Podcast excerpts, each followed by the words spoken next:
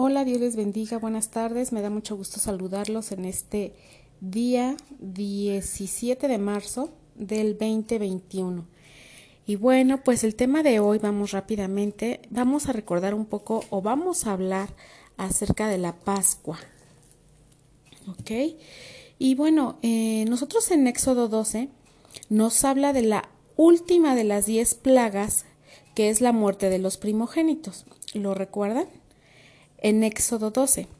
Antes de salir al desierto, sí, se habla de esta plaga, que es la muerte de los primogénitos. Como el faraón no quería dejar salir al pueblo, se presentaron diferentes plagas. Y la última es esta, donde mueren los primogénitos. ¿Ok? Bueno, ya recordamos eso. Y ahorita vamos a ver qué tuvo que suceder. Les decía, el título de hoy es La Pascua. La Pascua significa pasar, pasar sobre, extender las alas, salvar o protección. ¿Ok? Se refiere a un momento específico en la historia de Israel cuando el juicio de Dios pasó sobre Egipto. Recordemos que fue la muerte de los primogénitos. Es a lo que nos estamos refiriendo en esta tarde. Dice, el Señor estaba listo para defender y proteger a su pueblo. La sangre del Cordero de la Pascua era tipo del Cordero de Dios, Cristo Jesús, nuestra Pascua. Dice que el Cordero tenía que ser inmolado, santificado, Cordero macho, sin defecto de un año y que moriría en su juventud. Dice que Jesús comenzó su ministerio en la flor de su juventud, a los 30 años. Eso lo vemos en el libro de Lucas. Recuerden que si pueden tener ahí un cuaderno, su Biblia y una pluma para anotar, sobre todo las citas, les va a servir mucho porque cuando tú anotas, este, aprendes y aparte de esto, quedas quedan ahí en tus notas las citas bíblicas y cuando tengas alguna duda pues puedes volver a, a buscarlo. Lucas 3:23. Les voy a leer una Biblia de traducción actual. No es la Reina Valera, es Biblia de traducción actual. Biblia de lenguaje actual. Entonces se entiende un poco más, ¿ok? Lucas 3:23 dice así.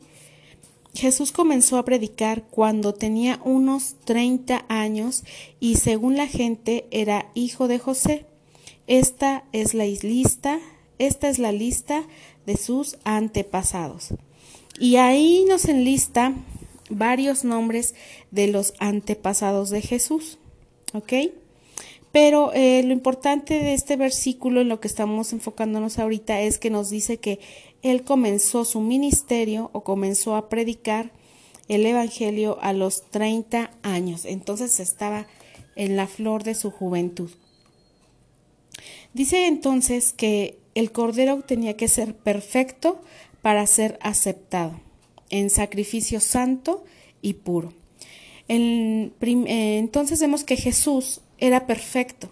Él era el sacrificio perfecto, santo y puro. Segunda de Corintios. Vamos ahí también en el Nuevo Testamento.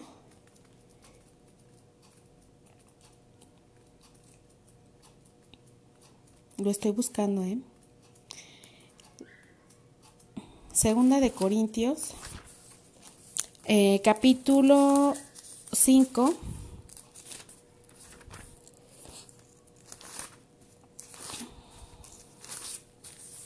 Dice lo siguiente.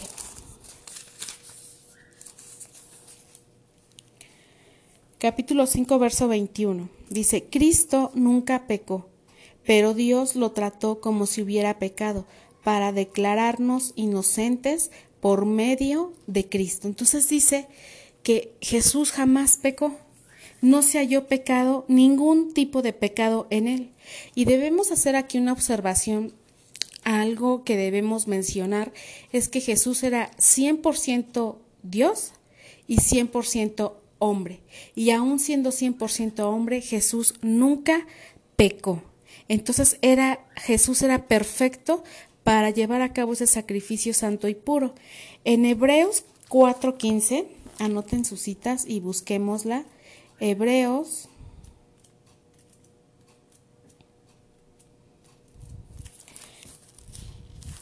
Hebreos capítulo 4, verso 15, dice así, el diablo le puso a Jesús las mismas trampas que nos pone a nosotros para hacernos pecar, solo que Jesús nunca pecó, por eso él puede entender que nos resulta difícil obedecer a Dios. ¿Se dan cuenta? ¿Se acuerdan cuando el enemigo lo tentó en el, en el desierto? Entonces, estoy segura que no nada más en esa ocasión, sino en otras ocasiones el enemigo quería hacer pecar a Jesús, pero dice que Jesús nunca pecó. Y es lo mismo que hace el enemigo, nos pone ese tipo de situaciones para que pequemos y Jesús nos entiende, nos entiende que nos resulta difícil obedecer a Dios porque también somos carne. Pero Jesús era 100% Dios, 100% divino y 100% humano. Entonces, en Jesús nunca se encontró pecado. Y vamos a primera de Juan. Igual está en el Nuevo Testamento hasta la parte de atrás. Primera de Juan. Es que esta Biblia es nueva. Bueno, no nueva de que la acabo de comprar pero me trabajo mejor con la Reina Valera, pero me gusta esta Biblia de traducción del lenguaje actual porque es mucho más entendida para los jóvenes. Tengo este soy maestra de jóvenes, entonces este me resulta ok, entonces me resulta más este entendido para los jóvenes, que ellos entiendan la palabra, por eso ocupo esa traducción. Dice así primera de Juan 3:5, como ustedes saben, Jesús vino al mundo para quitar los pecados del mundo. Jesucristo no peca ni puede pecar. Por eso, cualquiera que sea amigo de Jesucristo y quiera mantenerse unido a Él, no puede seguir pecando, ¿ok? Recordemos que Jesús ama al pecador, pero no ama el pecado, ¿ok? Son dos cosas muy diferentes. Entonces vemos que estos versos nos hablan de que Jesús era perfecto, era santo y puro y no se encontró pecado en él. El cordero de la Pascua sacrificado y la sangre untada era necesario. En Éxodo 12 nos habla de la última plaga que era la muerte de los primogénitos. Y ellos tenían que untar la sangre de este cordero en los, en los contornos de sus puertas y de sus ventanas. Entonces vemos que en los marcos de las puertas de las casas de los israelitas, sin el derramamiento de esa sangre, no iba a haber salvación esa noche para sus hijos, para sus hijos primogénitos. Entonces tenían que untar la sangre, ¿sí? Y eso iba a detener el juicio de Dios sobre esas casas. La sangre de Cristo fue derramada por cada uno de nosotros. Jesús se dio en rescate por muchos, por cada uno de nosotros. Algunos dicen, pero ¿qué fue? ¿Quién mató a Jesús? Y, déjenme decirle que a Dios nadie lo puede matar. Dice la Biblia que Él dio su vida en rescate por muchos, en rescate por nosotros. Marcos 10:45 dice así, Yo, el Hijo del Hombre, soy así. No vine a este mundo para que me sirvan, sino para servir a los demás.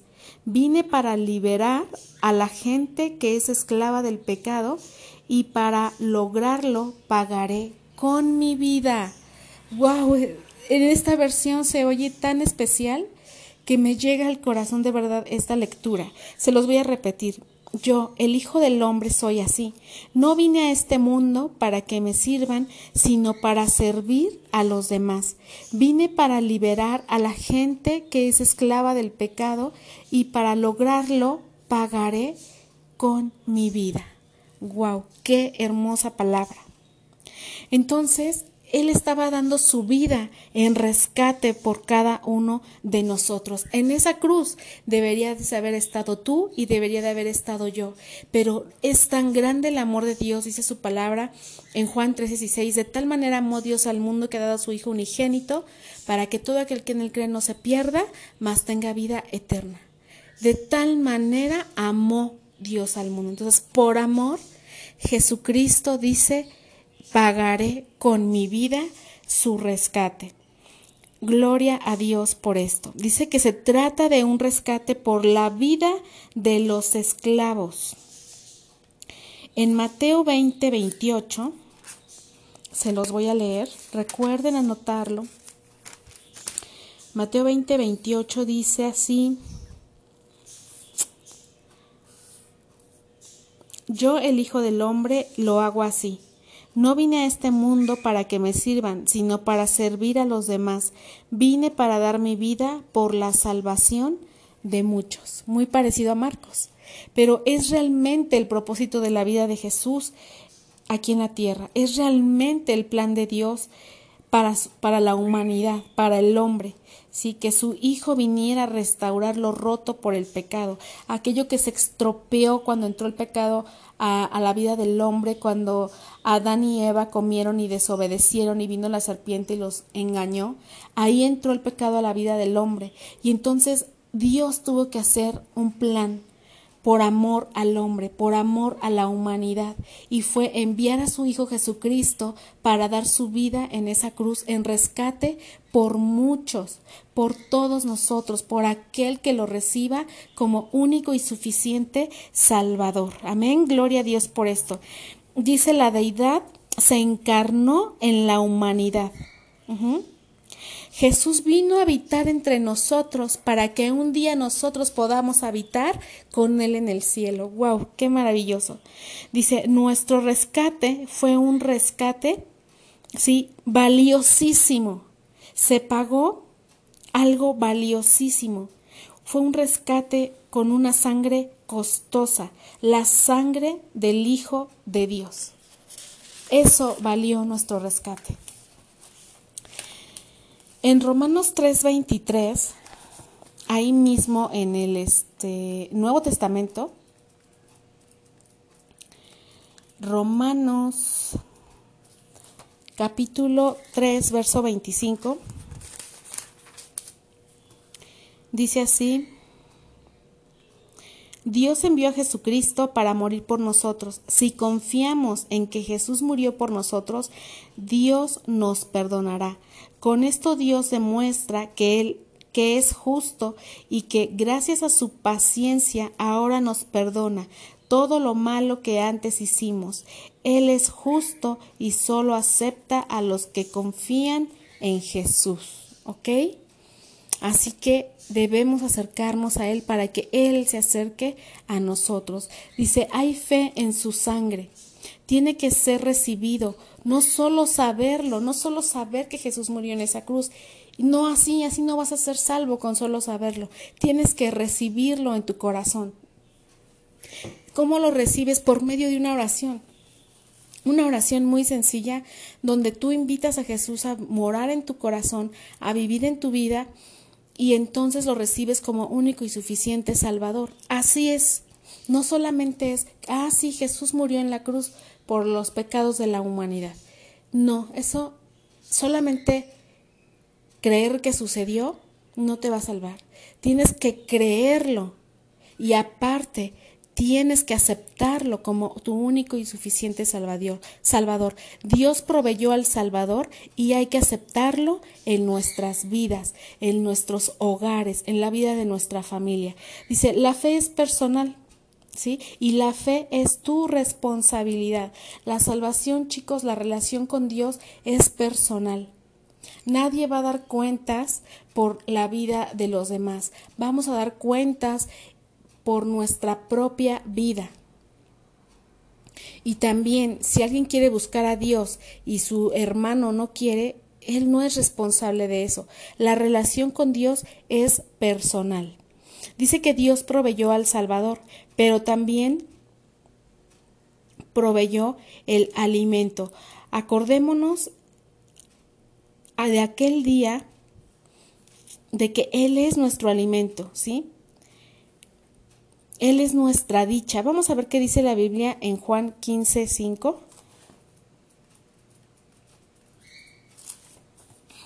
Vamos a ver de qué habla esta parte. Juan capítulo 15, verso 5. Dice así, el discípulo que se mantiene unido a mí y con quien yo me mantengo unido es como una rama que da mucho fruto, pero si uno de ustedes se separa de mí, no podrá hacer nada. Entonces, necesitamos estar unidos a Cristo, a Jesús, para poder llevar ese fruto, ese alimento, porque Él es nuestro alimento, Él alimenta nuestra vida espiritual, pero no debemos de separarnos de Él, porque entonces dice que separados de mí, nada podéis hacer. Necesitamos permanecer cerca de Jesús, muy, muy cerca de Jesús. Dice, solo en Jesús hay salvación. Vamos al libro de Hechos. Anota tus citas. Solo en Jesús hay salvación. Hechos capítulo 4.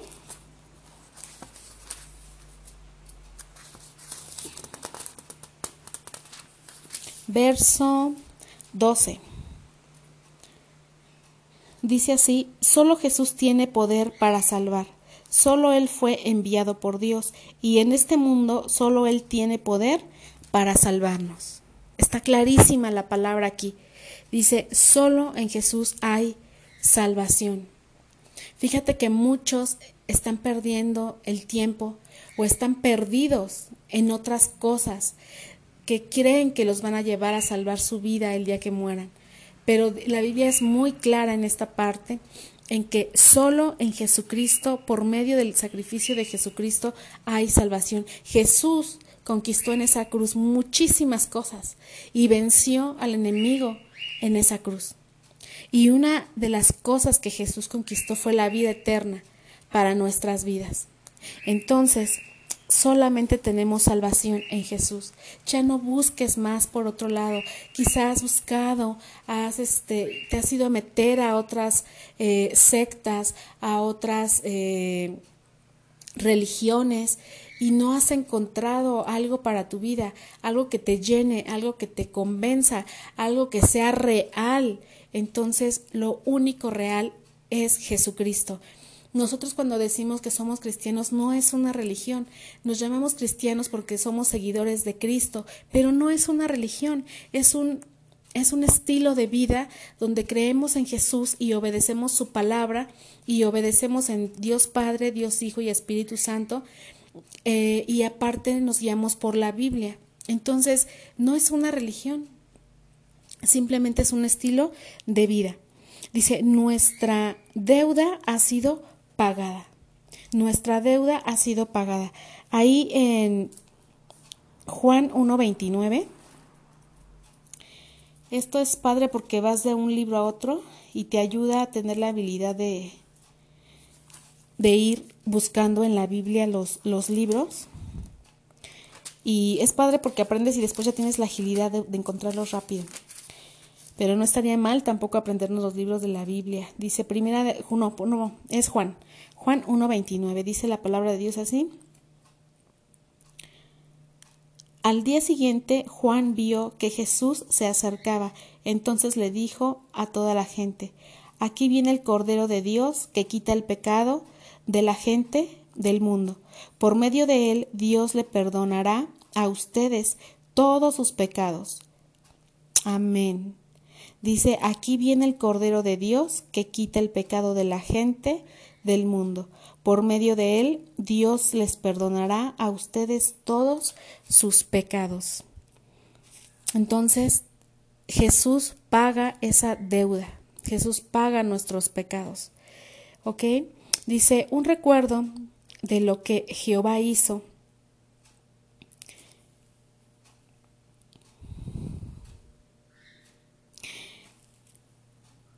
es que debemos recordar eso, nunca olvidarlo, como cristianos, como hijos de Dios, cada día de nuestras vidas tener presente eso que Jesús hizo por ti, eso que Jesús hizo por mí.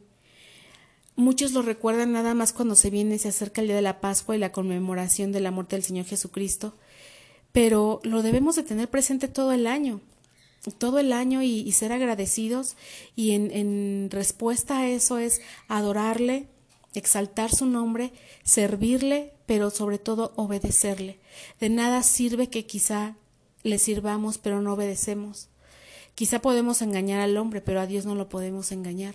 Dios conoce todo lo que hay en nuestra vida y en nuestro corazón.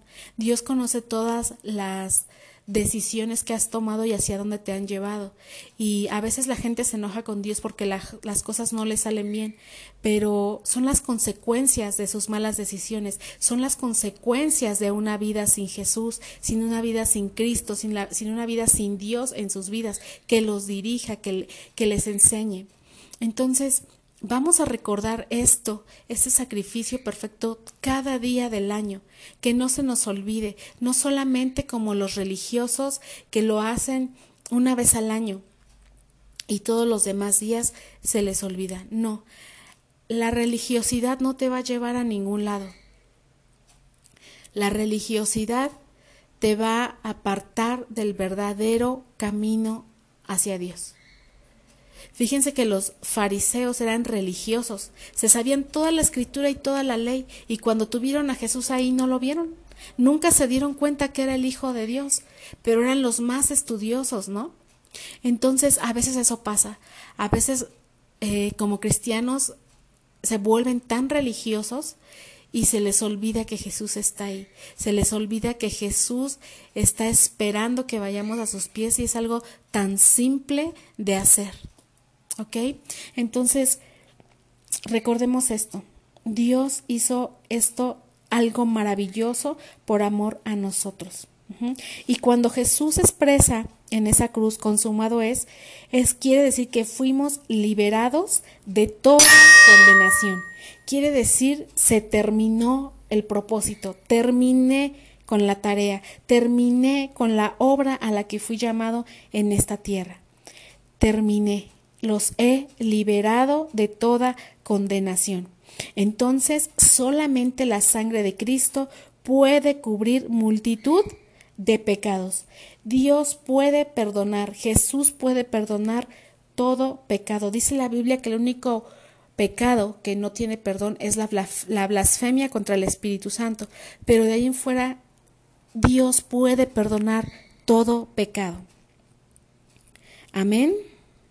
Entonces hay otra promesa en la Biblia, dice, cree en el Señor Jesucristo y serás salvo tú y toda tu casa. Entonces, creer no es por sentimiento, no es por sentimentalismo, es con convicción. Creer es tener esa convicción de que he, encontrado la verdad, he escuchado la verdad. Es por convicción que yo creo en la Biblia, en la palabra de Dios, y por convicción creemos lo que dice hoy la Biblia, que Jesús vino a morir en esa cruz para pagar nuestros pecados. Dio su vida en rescate por muchos, para que no se pierdan, para que tengan libertad y vida eterna. Amén. ¿Qué les parece si oramos y damos gracias por este mensaje? Y si tú que me estás escuchando quieres recibir a Jesús en tu vida, eh, repite esta oración, es muy sencillo. Repítela, por favor. Señor Jesús, en esta hora te doy gracias por haber escuchado esta palabra. Y yo creo en ti. Creo que viniste a esta tierra moriste en la cruz por mis pecados, creo que resucitaste al tercer día y que ahora estás sentado a la diestra de Dios Padre. Yo creo que tú eres el Hijo de Dios y yo creo en ti como mi único y suficiente Salvador. yo te recibo en mi corazón. Ven a transformar mi vida y llénala, Señor Jesús, de todo tu amor. En el nombre precioso de Jesús. Amén, amén. Gloria a Dios. Fíjense que dice la Biblia que cuando un pecador se arrepiente hay fiesta en el cielo. Entonces yo creo que esta palabra ha llegado a muchas personas y que están recibiendo a Jesús y que esa fiesta está ahorita en el cielo. Y le doy gloria a Dios por eso, porque Dios nos hace instrumentos para que otros escuchen. Y yo creo que ahorita hay una fiesta en el cielo cuando todas estas personas hagan esta oración y la escuche el Señor. Amén. Gracias Señor te damos en esta tarde por esta oportunidad de compartir esta palabra, Señor. Gracias Cristo por morir en la cruz por mí y por cada uno de nosotros, porque somos pecadores, pero tú nos has traído libertad y salvación a través de ese sacrificio perfecto. Gracias porque nunca, nunca comprenderemos todo el dolor que tú sufriste en la cruz, pero te damos gracias porque tú venciste en esa cruz, porque tú conquistaste muchas cosas en esa cruz y porque tú derribaste otras, Señor. Gracias Jesús, muchas gracias Padre Celestial por tu Hijo Jesucristo. Gracias porque te conocemos y no vagamos en la ignorancia, Padre Celestial. Te damos gracias, Señor, y declaramos con fe que un día vamos a estar delante de tu presencia, Señor. Y como lo dice tu palabra, cree en el Señor Jesucristo y serás salvos tú y toda tu casa. Y hoy lo creemos, Señor. Gracias, Señor, en el nombre de Jesús. Amén. Amén. Pues Dios les bendiga, me despido, mi nombre es Marian, les mando un fuerte abrazo pues llevamos un año que casi nadie se puede abrazar por lo de la pandemia, pero de verdad les mando un fuerte abrazo, que Dios los bendiga en gran manera, que Dios los ayude y Dios los prospere, los guarde y los defienda. ¿Ok? Muchas gracias por escucharme, nos vemos a la siguiente. Bye.